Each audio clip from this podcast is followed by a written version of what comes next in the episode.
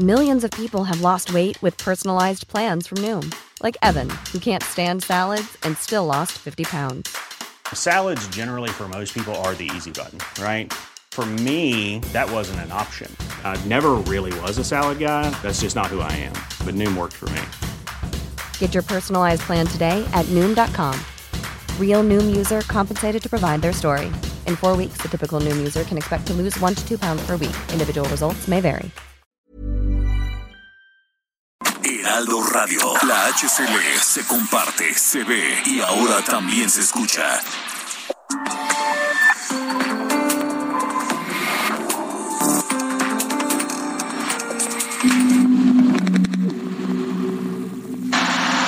Y lo mismo vamos a hacer en el caso de los alimentos. Si se prolonga eh, la inflación o si se mantiene alta la inflación, porque perjudica mucho el ingreso de los trabajadores, afecta mucho la carestía. Control de precios, es lo que dice el presidente López Obrador, es la propuesta del presidente de la República esta mañana en la conferencia de prensa de Palacio Nacional para evitar que se perjudique el ingreso de los trabajadores, dice. Pero control de precios no es una medida nueva. Regresemos al tiempo, al 26 de enero de 2003, cuando alguien más, poco más al sur del continente, hizo un anuncio similar. El control de precios es necesario y forma parte de una estrategia de intervención del Estado en la economía. Hugo Chávez, Hugo Chávez, ni más ni menos, justo el 26 de enero de 2003, cuando el entonces presidente venezolano, Hugo Chávez, anunció el establecimiento del control de precios como un mecanismo para enfrentar la inflación y proteger la muy mermada economía de la clase asalariada en Venezuela. El efecto del control de precios representó un alivio pasajero, efímero, para una parte de la población, pero fue contraproducente en cuanto al desabasto, al cierre de empresas, la fuga de inversiones extranjeras y al final la inflación siguió descontrolada. En México también ya se aplicó el control de precios. Fue tras los gobiernos de Luis Echeverría y de José López Portillo en los 70 y en los 80 cuando Miguel de la Madrid enfrentaba, Miguel de la Madrid y todos nosotros enfrentábamos una inflación de tres dígitos, de 120%, de 150% anual. Y entonces Miguel de la Madrid tuvo que recurrir a los llamados pactos económicos. Recuerdo aquel pacto de solidaridad económica como uno de ellos, un programa de choque para contener la inflación y evitar el deterioro del poder adquisitivo. ¿Y sabe qué? Ninguna de las dos cosas se logró. La historia, algunos ya la conocemos. No se controló la inflación, a, menos que pasaran muchos años, pasaron muchos años. Y el eh, poder adquisitivo del salario se deterioró cada vez más.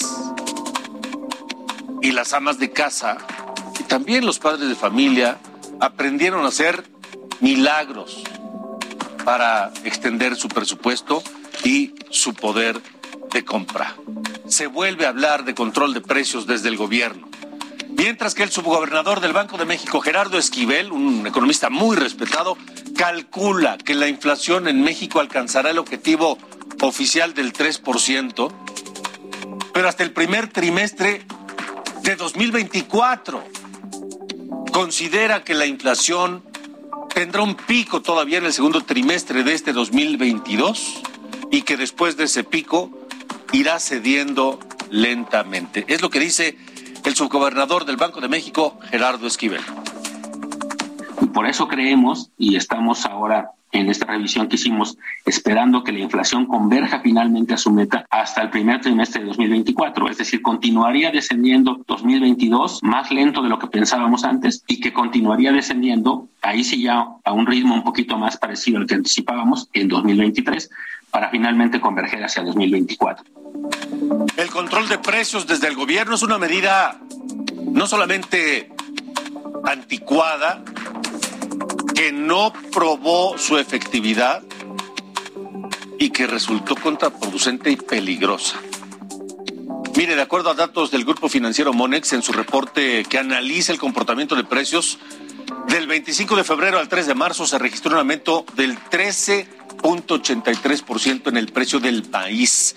Repito, solamente del 25 de febrero al 3 de marzo, en una semana, más de 13%, casi 14% de aumento al precio del maíz.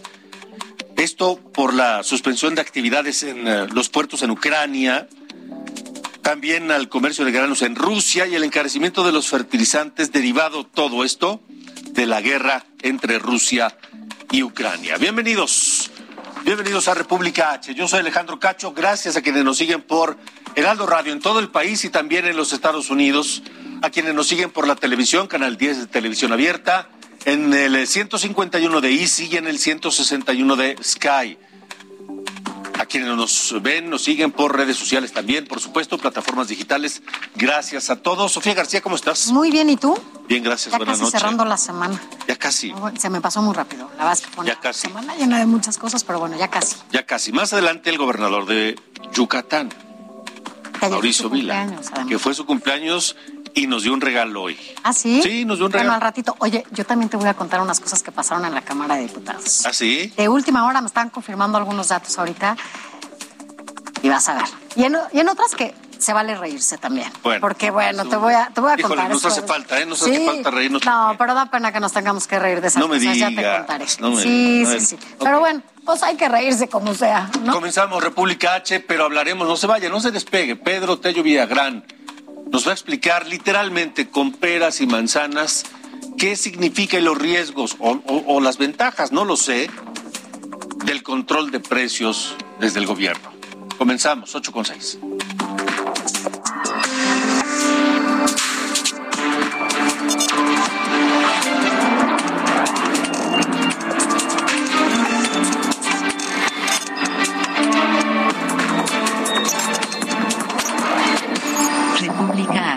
Con Alejandro Cacho. Mi querido Pedro Tello Villagrán, analista, consultor, experto en temas económicos, te agradezco mucho que nos acompañes nuevamente y hoy López Obrador vuelve a sonar la campanita con una declaración que pasó desapercibida, por lo menos en algunos medios de comunicación el día de hoy, y menciona este concepto del control de precios, que desde el gobierno se fije los precios de todo, una medida que, como decía, no es nueva, y que los resultados en el pasado no han sido precisamente buenos. Pedro, o corrígeme si estoy mal, por favor. Buenas noches. Buenas noches, Alejandro. Agradezco el favor de esta oportunidad para conversar contigo y con quienes nos escuchan y nos ven. Yo diría que el presidente de la República el día de hoy lanzó literalmente una bomba a la sociedad mexicana al señalar que de continuar el incremento en los alimentos y especificó los alimentos exclusivamente, el gobierno estaría evaluando la posibilidad de aplicar controles de precios.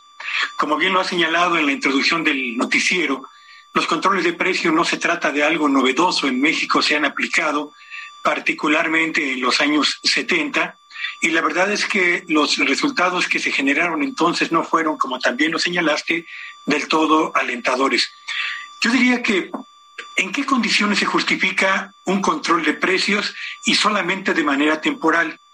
Yo diría que solamente habiendo dos condiciones. Primero, cuando una sola empresa produce un artículo de consumo generalizado y frente a la ausencia de competencia decide a qué precio quiere vender ese producto y los consumidores no tienen más alternativa que comprarlo al precio que dicte la empresa. Eso es una práctica monopólica que el gobierno puede contener a través del establecimiento de controles de precios mientras estimula la llegada de otros productores que por la vía de la competencia obliguen al productor único a reducir sus precios por la vía del aumento en el número de oferentes. Y la otra circunstancia en la que podría eventualmente justificarse de manera, insisto, también temporal el control de precios es cuando existe especulación en la distribución y venta de productos de consumo básico. Ahora la pregunta es, en México, eh, a punto de iniciar el mes de abril del 2022, ¿Hay prácticas monopólicas en la fijación de precios de alimentos? La respuesta es no.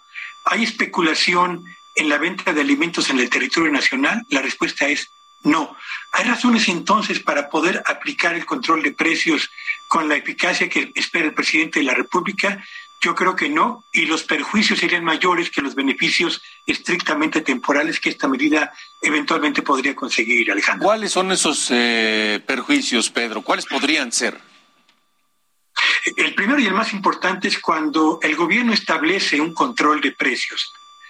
Lo que provoca es que los productores de ese producto o de esos productos terminen por darse cuenta que sus costos de producción no pueden ser resarcidos al momento de vender el producto al comerciante que lo pondrá a disposición del consumidor final mm. y en consecuencia los productores empiezan a producir cada vez menos productos que son cada vez menos rentables. Mm.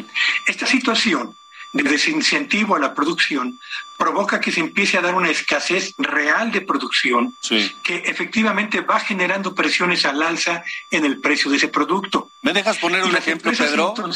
¿Me dejas poner un ejemplo y me corriges si estoy mal? A ver, por ejemplo, ya que hablamos de la tortilla y de lo cara que está, si el gobierno dice, vamos a fijar el precio de la tortilla en, no sé, 20 pesos, pero resulta que si yo produzco tortilla, me suben la luz, me suben el gas, me suben el maíz, me suben este, los costos porque aumentan también las gasolinas, etcétera, y entonces la renta, demás, y resulta que a mí producir un kilo de tortillas me cuesta 22 pesos, pero la tengo que vender a 20. Entonces, ¿qué hago? Pues prefiero cerrar, ¿no? Ese es un ejemplo, sería un ejemplo. En efecto, es un ejemplo bastante, bastante preciso acerca de cómo los controles de precios no toman en cuenta los incrementos en los costos de los fabricantes, que, como bien lo ha señalado en el caso de la tortilla, llega un momento en el que llegan a rebasar el precio final y hacen literalmente poco atractivo el eh, seguir produciendo ese, artículo. El segundo problema que generan los controles de precios eh, tiene que ver en buena medida con el hecho de que los productores dirigen la inversión productiva generadora de empleos de sectores donde prevalecen controles de precios a sus productos hacia sectores donde no hay controles de precios. Y lo que esto va provocando es que la producción de productos básicos comienza paulatina y consistentemente a rezagarse, comienza a perderse empleo en esos sectores y lejos de generar un ambiente que permita que la oferta de satisfactores básicos o de consumo generalizado aumente para poder cubrir la demanda a precios razonables, lo que se van creando son condiciones de escasez que difícilmente se pueden resolver al cabo del tiempo con controles de precios. Así que, eh, lejos de ser una medida, el control de precios, que permita proteger al consumidor, lo que crea son condiciones para que a la larga sea el consumidor quien termine por pagar los platos rotos de decisiones inadecuadas en momentos en los que la inflación en México no proviene, insisto, ni de prácticas monopólicas ni de especulación, sino estamos inmersos en una oleada de inflación que a escala mundial está pegando a todos, Alejandro.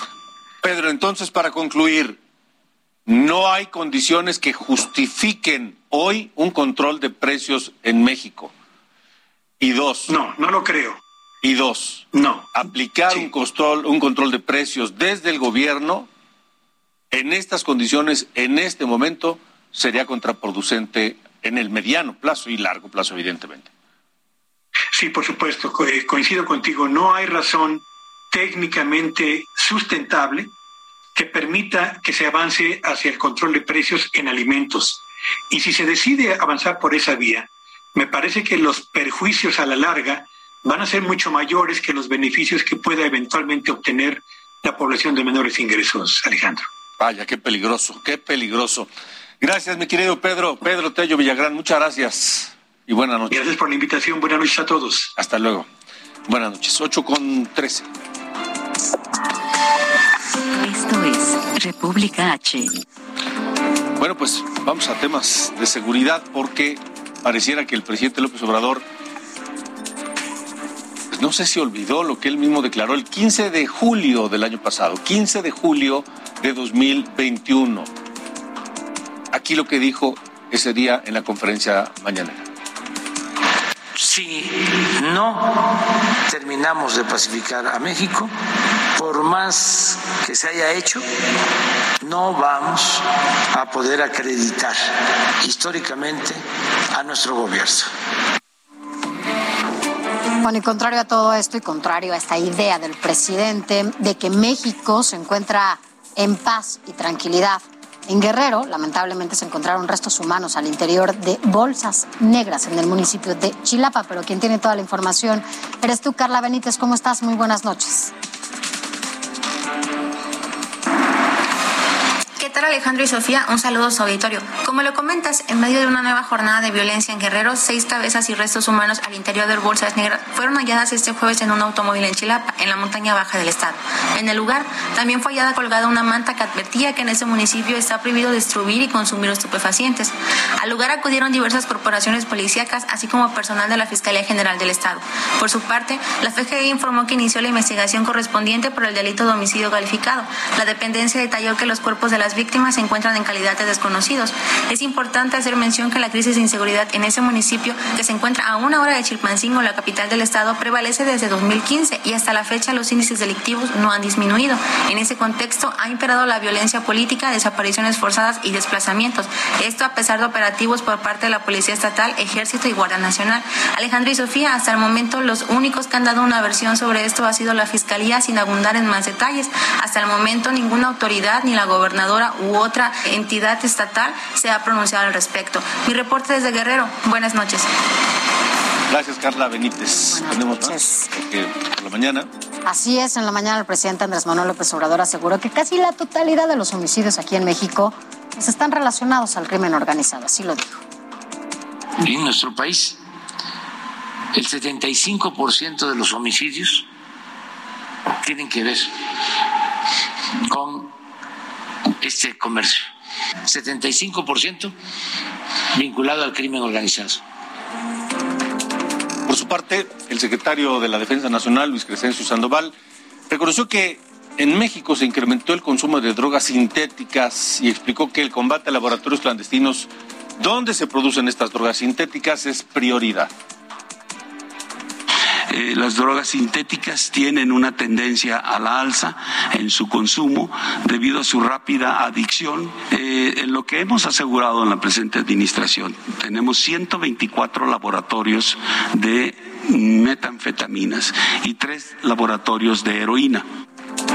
Y bueno, en San Luis Potosí también podrían albergar el primer centro regional de identificación genética y contaría con expertos internacionales que refuercen las acciones en conjunto con el gobierno federal y también familias de personas desaparecidas. Así lo afirmó Carla Quintana, quien es titular de la Comisión Nacional de Búsqueda.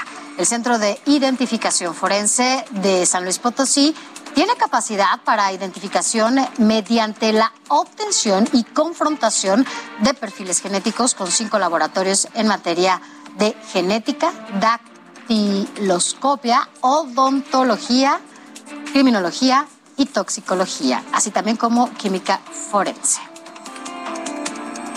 pero aquí en San Luis Potosí sería el primero en donde estaría trabajando posiblemente el mecanismo extraordinario de identificación forense, que es un esfuerzo del gobierno mexicano junto con las familias de personas desaparecidas para traer expertos internacionales a trabajar. El Partido Revolucionario Institucional expulsó al exgobernador de Sinaloa, Quirino Ordaz. Lo acusaron de cometer actos de indisciplina contra el partido y aceptar un puesto federal que le ofreció la oposición.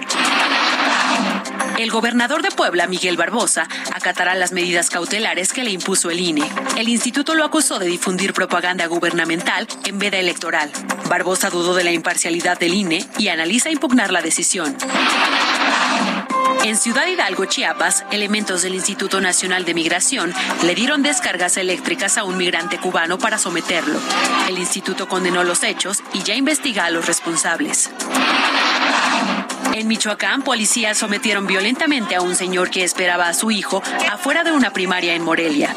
Lo tomaron por el cuello y lo tiraron, presuntamente por no mover su vehículo mal estacionado. Su hijo tuvo que esperar en la escuela porque se llevaron al hombre al Ministerio Público.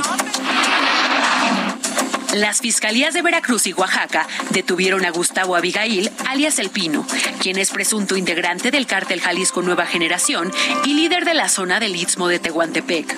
Está acusado de homicidio doloso, extorsión, huachicol, secuestro y tráfico de drogas inmigrantes. El DIF de San Luis Potosí distinguió a 58 mujeres por su labor social. Ruth González Silva, presidenta de la Junta Directiva del DIF, les dijo a todas las mujeres que no están solas y las seguirá apoyando para seguir creando mecanismos de ayuda comunitaria y progreso colectivo.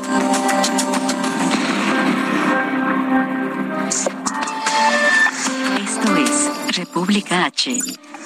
Y vámonos a más información porque aquí en la Ciudad de México, Alejandro, comenzó ya esta edición número 14 del Congreso de Jóvenes de la Universidad Panamericana titulado Nueva Realidad, Nueva Oportunidad. En su primer día reunió a líderes empresariales y políticos de todos los colores. Durante el panel de diálogo político en la decimocuarta edición del Congreso de los Jóvenes de la Universidad Panamericana, los dirigentes de tres partidos de oposición hablaron sobre el valor de la participación de los jóvenes en la política y como actores de un agente de cambio. Marco Cortés, dirigente nacional del PAN, aseveró que este ámbito no es perfecto, pero es perfectible mediante la participación ciudadana y de las nuevas generaciones. Jóvenes, la política tiene que ser creativa, la política tiene que ser innovadora, la política tiene que ser disruptiva. Por su parte, Alejandro Moreno, dirigente nacional del PRI, exhortó a los jóvenes a tener mayor interés en la política y en las problemáticas que actualmente aquejan a los mexicanos, pues las nuevas generaciones son las que marcarán una tendencia. Hay que tener actitud, hay que tener carácter y hay que tener voluntad inquebrantable. Lo que ustedes se propongan lo van a lograr, pero hay que enfocarse en lo que uno quiere. Asimismo, Jesús Zambrano, dirigente nacional del PRD, señaló que la política es un espacio que se ha estereotipado de manera negativa. Sin embargo, participar activamente en ella es una forma de incidir en el progreso del país. La principal enseñanza que me ha dejado a mí la vida es haber aprendido que no hay que ser mediocres, que hay que buscar ser siempre de los mejores, prepararnos para ser de los mejores. Antonio Anistro, Heraldo Televisión. Y precisamente en ese foro de estudiantes, en ese congreso de, de- de estudiantes, el gobernador de Yucatán, Mauricio Vila, estuvo para hablar con los jóvenes, darles una conferencia, hablar de su vida personal y política. Y ahí el gobernador de Yucatán, uno de los estudiantes le preguntó si le gustaría ser presidente de la República y así contestó. La pregunta del millón. Si no lo hacía, la hacía yo. A ver. ¿Ustedes creen que a los, a los futbolistas les gustaría jugar en el Real Madrid? ¿O en el Barcelona? ¿Ustedes creen que a, un- a una persona que se dedica al teatro le gustaría poder presentar sus obras en Broadway? Bueno, pues a cualquier político nos encantaría poder ser presidente, ¿no? Pero hay algo bien importante, miren, eh, yo siempre he dicho que uno no puede estar en un cargo pensando en el siguiente. Así que bueno, pues ahí en este, en este, en este Congreso de Estudiantes, Mauricio Villa, el gobernador panista de Yucatán, levanta la mano para la elección presidencial de 2024. Oye, pero además, dinos, porque tú estuviste en este, en este foro y bueno, estuvieron muchísimas personalidades, además de políticos. Sí, sí, sí, hubo un foro de, de mujeres donde estuvo esta mujer Olimpia. Ah, ok, de- claro que es importante, sobre todo ahora la ley, claro, ¿no? Olimpia. la ley. Olimpia. Estuvo Romina Contreras, la presidenta municipal de Huixquilucan, estuvo el gobernador Vila de Yucatán, estuvo Juan Pazurita, que causó sensación, por Claro, supuesto. pues es toda una... Sí, y, Es un personaje importante, sobre todo entre los chavos. Sí, sí, sí. Y estuvo este, este otro eh, influencer, productor, actor, este Arturo Islas, Mm, que pues, pues, viaja por el mundo y ve a los osos polares y, y a las ballenas. y- Un poco como lo que hace Juanpa, ¿no? Entiendo que se la pasan Eh, viajando. creo que este se dedica más a eso, está más concentrado a eso. Sí, pero un contraste entonces, ¿no? Entre Sí. estos personajes y los políticos que estuvieron Sí, ahí. sí. ¿Quién- ¿A quién aplaudieron más, por ejemplo?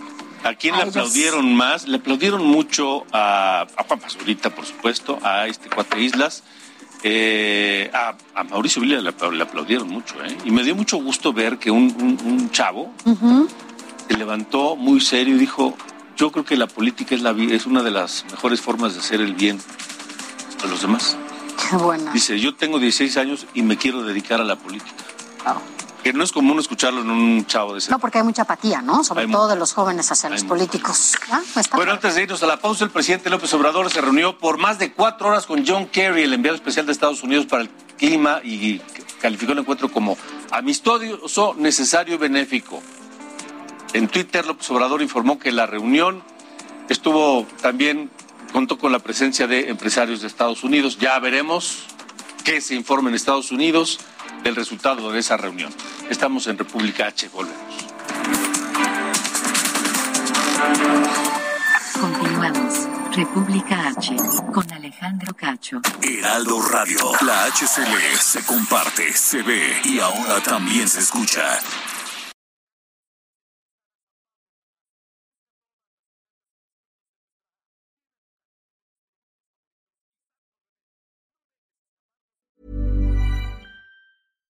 One size fits all seemed like a good idea for clothes. Nice dress. Uh, it's a it's a t-shirt. Until you tried it on. Same goes for your healthcare. That's why United Healthcare offers a variety of flexible, budget-friendly coverage for medical, vision, dental, and more. So whether you're between jobs, coming off a parent's plan, or even missed open enrollment, you can find the plan that fits you best. Find out more about United Healthcare coverage at uh1.com. That's uh1.com.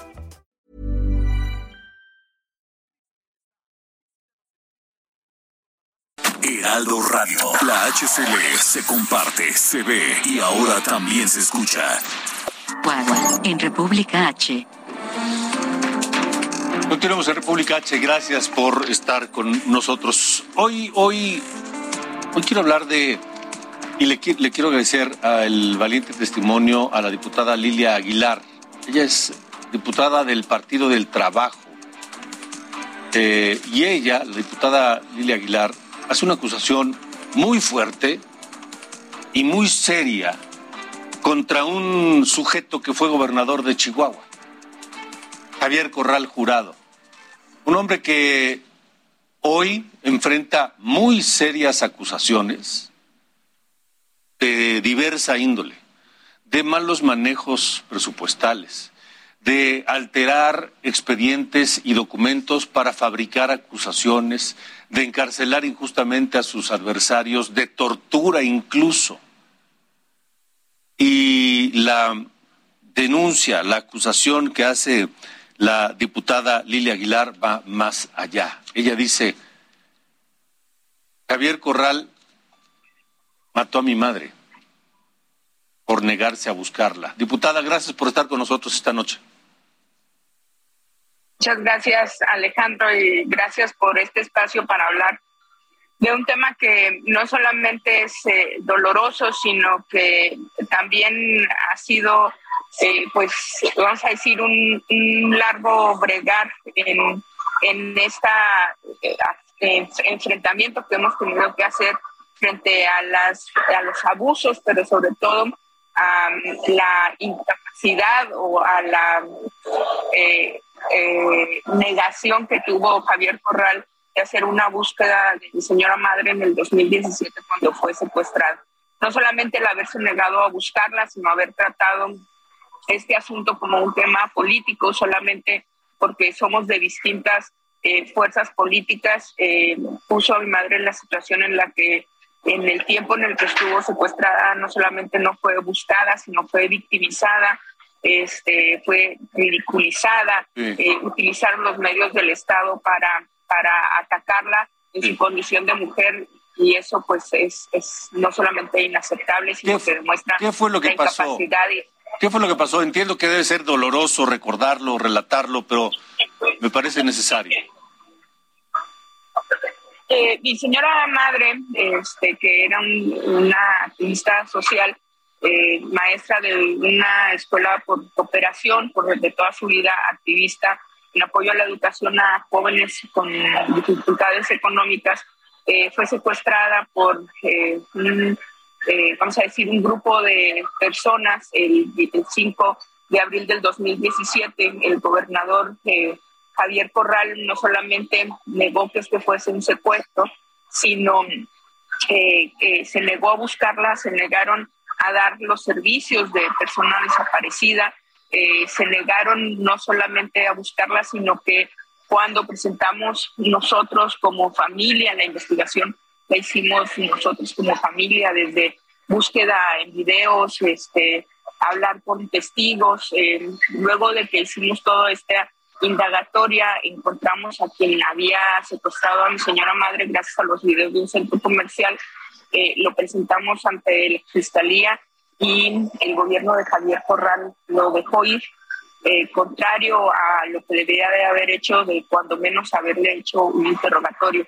Básicamente le, le dieron entrada libre para que saliera del país eh, y posteriormente cuando nosotros encontramos el cuerpo de mi señora madre eh, pues vamos a decir torturado y y con muestras de violencia gracias a las pesquisas que se hicieron con las personas comunes y corrientes eh, en los municipios de Chihuahua que nos ayudaron a dar eh, 20 días después con el paradero del cuerpo de mi señora madre, el gobernador, eh, utilizando sus influencias, eh, puso un juez no solamente negó de nuevo el secuestro, trataron de modificar, bueno, modificaron eh, el, eh, el, acta de defunción de mi señora madre poniéndole una fecha eh, del mismo día de la desaparición para que no se demostrara la incapacidad de que había sido un secuestro.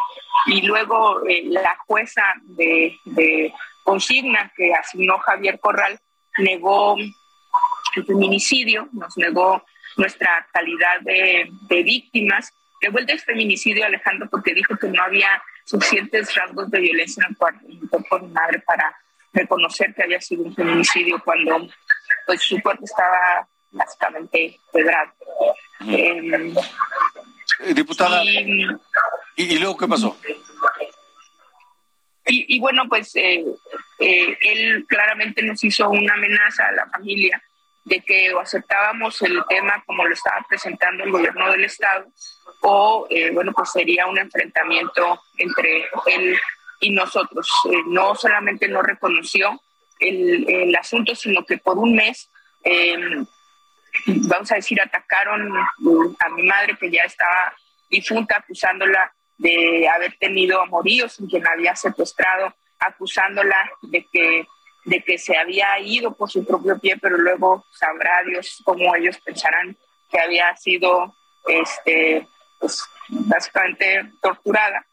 Eh, eh, y el gobernador durante todo este tiempo estuvo persiguiéndonos en, en los juzgados federales a través de César Jauregui Robles, que fue eh, consejero de la Judicatura, y negándonos todo acceso a la justicia, no solamente en Chihuahua, sino también aquí en la ciudad.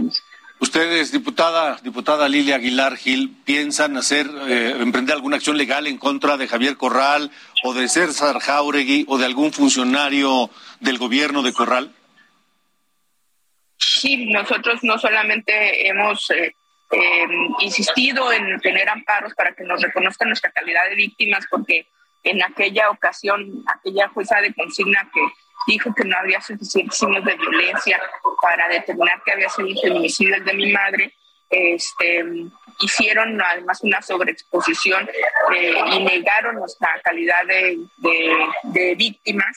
Este, entonces hemos iniciado constantemente amparos en la justicia federal, no solamente para ampararnos contra estas decisiones, eh, sino porque han estado en el intento de liberar a dos capturados ya que, se tienen sobre este tema. ¿Qué es lo que eh, eh, vamos a hacer? Y se lo he dicho al gobernador, al exgobernador Javier Corral, no solamente acusarlos por omisión, vamos a presentar una iniciativa justo para que aquellos funcionarios públicos que no actúen o que hagan actos de omisión en este tipo de iniciativas, sobre todo lo que tiene que ver con la búsqueda de personas, eh, sean castigados y en el caso de Javier Corral, iniciaremos un proceso no solamente para investigar la omisión, sino las motivaciones eh, y, vamos a decir, eh, pues esta complicidad que tuvo con quien secuestró a mi señora madre para dejarlo ir a través de su fiscal, de su fiscal César Peniche. Entonces iniciaremos no solamente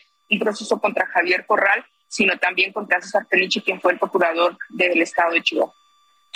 Pues, eh, diputada, diputada Lila Aguilar, nosotros vamos a mantenernos eh, pendientes del tema. Ojalá podamos eh, continuar la comunicación para estar atentos a las novedades de este asunto.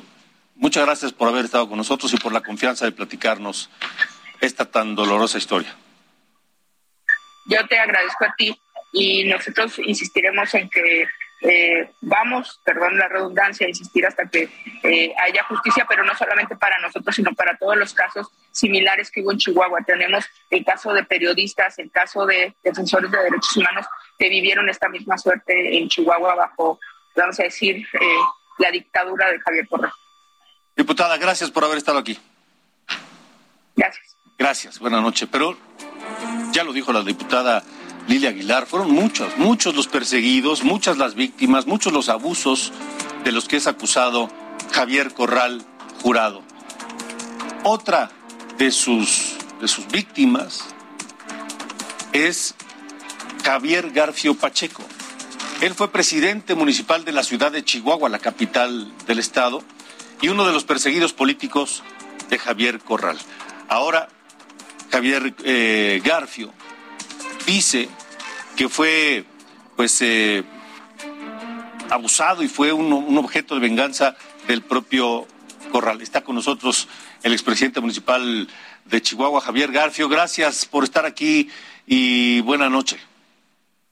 Buenas noches, Alejandro. Gracias a ti por invitarme a tu programa. ¿De qué acusa a Javier Corral? Porque hay, muchas acusaciones en torno de él, de muchas personas. Sabemos que en la Fiscalía del Estado hay ocho acusaciones de tortura contra Javier Corral, de ocho personas distintas. En su caso, ¿qué es? Pues mira, Alejandro, yo estoy iniciando un proceso debido a que me sentenciaron, tuve que pagar una sentencia de tres años, que por cierto aún no he sido liberado no ha habido la audiencia donde me liberen de la sentencia que tuve que aceptar por las amenazas, por la presión, por el hostigamiento que hicieron hacia mi persona.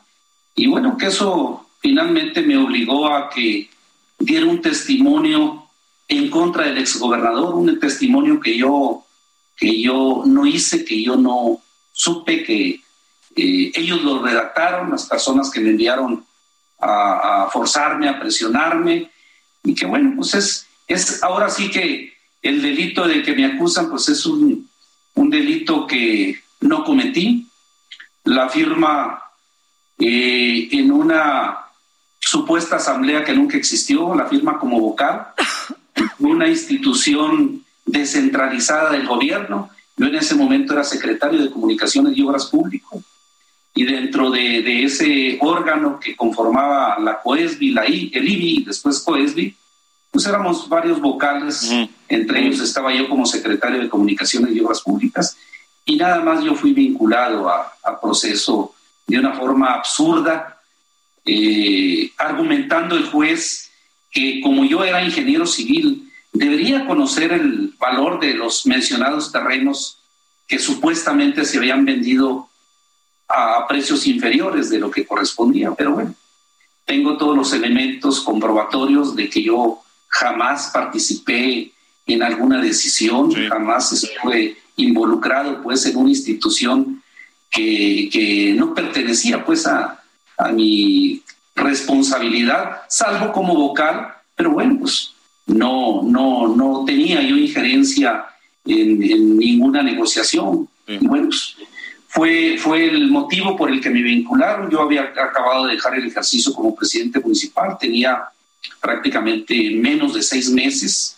Eh, me vincularon también que porque yo no tenía arraigo, dijo el juez, siendo que acaba de terminar mi ejercicio como alcalde, y porque eh, me podía pues extraer de la justicia. Jamás se me solicitó eh, alguna audiencia previa, jamás algún interrogatorio para aclarar. Simple y sencillamente me aprendieron, me tuvieron en prisión cerca de siete meses, me hostigaron, me amenazaron. ¿Cómo eran esas amenazas, ingeniero? ¿Cómo eran esas hostigaciones, estos hostigamientos, esas amenazas? Porque no es la primera vez, ni es usted la primera persona que escucho que di- dice fue amenazada por Javier Corral. ¿Cómo fueron esas amenazas? Mira, primeramente se llevó a cabo un proceso que obviamente estaba estructurado. Yo empecé a solicitar obviamente mis abogados amparos ante el Poder Judicial del Estado y obviamente pues todos lo rechazaron. En ese momento el Poder Judicial, hay que decirlo, estaba de rodillas a lo que dijera el señor gobernador, tenía jueces a modo, en fin. Nos fuimos a los amparos federales, que pues, realmente el delito de peculado por el que ellos me acusaban eh, no era pues un delito grave, no tenía por qué tener esa medida cautelar eh, estando privado. Y eh, fueron rechazando los amparos estatales de los eh, jueces federales, tenían tentáculos también con los jueces federales. Y cuando ya entra la desesperación porque saben que eh, pues eh, ahora sí que la justicia no puede hacer nada por uno, pues eh, viene ahora la amenaza. Mandaron a una persona, un conocido, un abogado, a decirme que el problema no era yo, que ellos estaban conscientes de que yo pues, no tenía mayores complicaciones.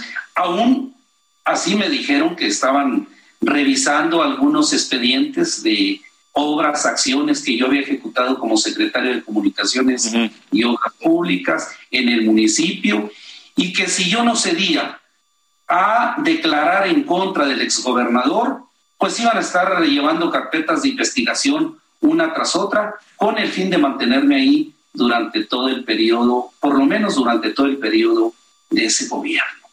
Así fueron subiendo de tono las amenazas, fue él. Le dije, oye, si yo no sé nada, este, el ejercicio que yo hice, bueno, pues si hay algún, alguna anomalía, adelante, eh, eh, interponga la denuncia y ya veremos si efectivamente existe algún error o no, pero no me estén juzgando por algo que yo no, yo no hice. Ingeniero Garfio, ¿de qué está acusando a Javier Corral? ¿De amenazas? Me dijeron, pues mire, este, vamos, vamos desde eh, la aprehensión, vamos contra los ministerios públicos, vamos contra el mismo juez que me vinculó a proceso, vamos contra la fiscalía y contra quien resulta responsable, porque aquí, bueno, pues, obviamente quienes dieron la cara, quienes me amenazaron, quienes fueron a hostigarme, quienes fueron a presionarme, quien escribió textualmente lo que quería que yo dijera en contra del exgobernador, que así fue, bueno, pues eh, todas esas gentes tienen que, que- que ser llamados en su momento ante los tribunales. Ingeniero, para que, ingeniero Javier Garfio, si usted se encuentra hoy a Javier Corral de frente, ¿qué le diría? Sinceramente no lo sé, sinceramente no lo sé, Alejandro. Este, la tortura que sufrimos eh, fue brutal. Me exhibieron cinco años, de hecho, en los mismos informes de gobierno como un trofeo, como un gran logro del gobierno. Eh, fue un escarnio lo que hicieron de mi persona, de mi familia, de mi prestigio. eh, no lo sé, no lo sé. Tú sabes que los seres humanos eh, a veces reaccionamos de una forma o de otra. Soy un hombre sereno. No soy un hombre de rencores, pero no sé sinceramente qué sucede en ese momento. Pero no Lo se va a que quedar este asunto así. Bueno, pues yo creo que para eso están las instituciones. Hoy hay un, hay un tribunal eh, de justicia eh, dirigido por una presidenta. Creo que las condiciones han cambiado. Ya no están las mismas condiciones que en aquel momento. Y yo, es, yo creo en la justicia que en algún momento no creí. En algún momento, bueno, pues me decepcionó la justicia realmente. Dije, si esto hacen con un servidor, bueno, pues que no harán con cualquier otro inocente que caiga por ahí. ¿Se sabe dónde está Javier Corral hoy? No, no sé, no sé, este, no, realmente, pues, es un tema que no, complicado y, y sinceramente no me interesa. Yo eh, me apego a la ley, a la justicia, creo en las instituciones y estoy totalmente convencido de que el día de mañana el juez me va a revocar esa sentencia y por fin voy a, voy a liberarme de esta, pues de este escarnio que De limpiar su nombre. De limpiar mi nombre. Difícilmente lo haré en la totalidad, pero pero sí este, voy, a, voy a hacer todo lo posible y estoy seguro de que voy a tener la razón. Ingeniero Javier, Javier Garfio, gracias por haber estado con nosotros. Vamos a mantener la comunicación para ver en qué termina esto, ¿sí? Gracias a ti, Alejandro. Con mucho gusto estar pendientes. Hasta Buenas noches. 8 con 48.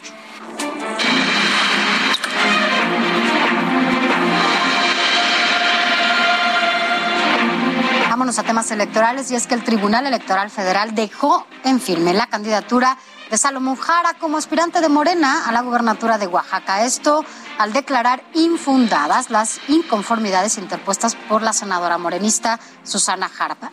Por lo anterior, Jara seguirá siendo el candidato único de Morena a la gubernatura de Oaxaca.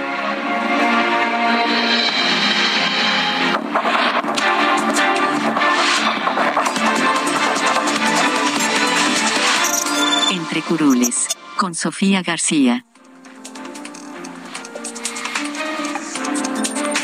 Vámonos rápidamente a ver qué pasó hoy en la Cámara de Diputados y te juro que no es de risa ni es broma, Alejandro. Pues resulta que los morenos dieron a conocer que presentaron una denuncia ante el INE contra los artistas que participaron en la campaña Salven el Tren. la cual, es que de verdad, de ahorita que los escuches, eh, bueno, dijeron que pues estaban incurriendo en algún delito porque, bueno, además estaban violando la veda electoral. ¿Quiénes hablan de esta violencia? Vamos a, a escuchar lo que dijo el diputado de Morena, Alejandro Carvajal. Y se presentó ya una respuesta a una campaña difamatoria promovida por algunos artistas como Eugenio Derbez y Natalia Lafourcade, eh, que pretenden eh, primero incidir de manera directa en el proceso de ratificación de mandato del 10 de abril. Eh, ¿Tú, tú entiendes por qué? Primero dicen de ratificación, De no es así. exacto. Primero, primero. Revocación. Y segundo, si, si van a, a, a- a buscar sanciones contra Eugenio Derbez y Natalia ¿Tú votaste por, no sé por Eugenio Derbez o lo viste en alguna boleta? o, No, ¿Por qué tendrían que ir al INE, por ejemplo? ¿no? No, no, no, no, no, bueno, pues es que, ay, es que hay diputados que, hay diputados que no pueden pegar el sujeto con el complemento. Ya sé, ¿y te acuerdas cómo era su artículo? Artículo, sujeto, sí, sí. verbo y predica, pero Sujeto, no. verbo, predicado, Ajá, sí. y no, no hay, Hay diputados a los que no se les da eso. Oye, pero además estamos hablando de una libertad, ¿no? En la que se supone que presumen, eh, sobre todo el gobierno de la 4T, donde la ciudadanía y la libertad es lo que más importa en esta sociedad. Entonces no entiendo. Que no hay cortapisas a la libertad de expresión, dicen. Mm, Y bueno, pues al final lo único que estaban haciendo es manifestar, eh, bueno, pues los daños que se están haciendo en contra del medio ambiente en la ruta del tramo 5, no en contra de todo este proyecto del presidente. Por lo pronto, bueno, pues el INE ya nos confirma que esta queja queda desechada y bueno, pues así que pues no tiene ninguna posibilidad de que esto tenga pues algún futuro. Pero vámonos a, otros temas, porque bueno, dentro de las buenas noticias y dentro de la tarea legislativa que, bueno, está bien darlo a conocer, es que ya no se tendrán que esperar 72 horas para activar la alerta Amber. La Cámara de Diputados aprobó una reforma para establecer que esta medida tiene que ser emitida de manera urgente una vez que la autoridad, reciba la denuncia formal de alguna persona por desaparición. Así que, bueno, pues de tal forma que esta reforma llega al Senado para su aprobación. Estas son buenas noticias. Te comento rápidamente, Alejandro, en información de última hora y que me dijeron eh, ya casi al entrar a este espacio, que, bueno, pues el PRI había presentado una iniciativa alterna de reforma eléctrica muy parecida, dicen los legisladores, a lo que presentó Morena. Esto lo eh, incluso lo pusieron en la Gaceta Oficial allá en la Cámara de Diputados y de repente lo bajaron. Lo presentó el diputado Marco Antonio Mendoza. Marco Antonio Mendoza es de Hidalgo, es el coordinador de campaña de Carolina Villano y muy cercano también al coordinador de los diputados allá en San Lázaro. Humberto Ajá, Humber- eh, Digo, Humber- Rubén Moreira. Rubén Moreira. Y bueno, pues resulta que de último momento decidieron bajarla, sacaron un comunicado del PRI en donde decían que eso lo hicieron a título personal, que no lo hicieron a nombre de el partido. Lo que habla, bueno, pues de que pues o se están descarrilando o nada es casualidad o efectivamente Hidalgo tiene mucho que ver en esto que viene por la batalla de la reforma eléctrica. Así que lo subieron, lo bajaron y no es casualidad que lo haya presentado Marco Antonio Mendoza. Entonces eso refuerza las versiones, esta, esta publicación y esa, esa iniciativa refuerza las versiones de que la elección de Hidalgo podría estar, el resultado de la elección en Hidalgo podría estar directamente relacionada con la aprobación o no de la reforma eléctrica que propone López Obrador. Mañana te voy a contar lo que nos han dicho algunos diputados panistas, eh, panistas, priistas y perredistas en torno a esta votación. De acuerdo. Como bien. Muy bien. Vámonos rápidamente a Jalisco porque uno de los mercados más tradicionales, no solamente de Guadalajara, sino de México, el mercado San Juan de Dios se incendió. Mayeli Mariscal, buena noche. Hola, ¿qué tal? Muy buenas noches. Buenas noches también al auditorio. Pues suman ya 426 los locales afectados por este incendio que inició la madrugada del día de hoy alrededor de las 2.30 de la mañana y es justamente Pablo Lemus Navarro, el presidente municipal de Guadalajara, quien habla sobre las causas de este siniestro. Vamos a escucharlo. Preliminarmente, parece ser que el incendio se ocasionó por una sobrecarga de energía eléctrica, principalmente de unos puestos que están eh, en el área de frutas y verduras. Y bueno, son 247 los locales que eh, se consideran en pérdida total. Abarcaron tres niveles, eh, son niveles que tienen que ver con la venta de frutas y verduras, ropa y también pues lo que tiene que ver con algunas artesanías. Ya se está apoyando los locatarios y bueno, se están llevando a cabo los peritajes también para determinar si hay daño estructural. Nayeli, eh, eh, ¿podemos considerar que está prácticamente destruido el mercado de San Juan de Dios en Guadalajara? Eh, no, es el 13% de, de los locales mm. totales que se tienen en este mercado. Se está esperando abrir en una vez que se realicen los peritajes. De acuerdo. Nayeli, gracias. Buenas noches. Seguimos pendientes. Y gracias a usted también por habernos acompañado. Gracias, Sofía. Gracias a ti. Hasta mañana. Gracias. Hasta mañana. Pásela bien. Descanse. Hasta la próxima.